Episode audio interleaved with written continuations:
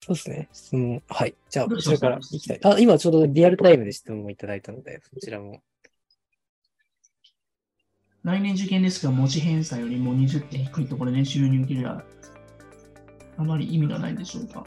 その6年生のそのその中に決まってからの時に決めたらいいんじゃないですか。そしたらそのうん20低いところも変わってるかもしれないですから、そうですね。確かに。今、1年前の時点だとなかなかわからないそうです、これ。うんまあ、いろいろ選択肢がある状態だと思うし、まだいけるっていうふうなところもまだある未来が全然あるから、うん別に下げすぎる必要もないし、とにかく5 4年生、5年生のところはしっかりと上見据えて、それにくっつくためにどうしたらいいのかっていうふうなことをしっかり考えて、地に足ついた学習っていうところを日頃やっていくべきなのかなと思うんですよね。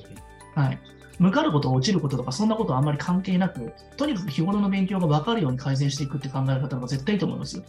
なるほど。4年生、5年生の頃は。そうですね。あまり先のところとか見すぎても、世の中の状況とかも変わってくるし、確かに。受験の今ある学校もなくなるかもしれないから、下手したらうん、そうですね。確かに。偏差値なんて計り知れないぐらい、なんかあの時全然知られてなかった学校とか、なんか爆上げすることなんて多々あるから、 1年で相当塗り替わりますなんね。か知らないうちになんかその学校とその学校合体したとかっていうのもあるうし、ん。校長変わってなんか偏差値めちゃくちゃ上がったとかもあるし、うん。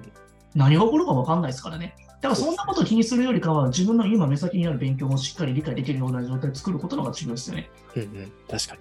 できないんだったら前に戻って、そこからしっかりやっていくって感じですね。はい。はい。では、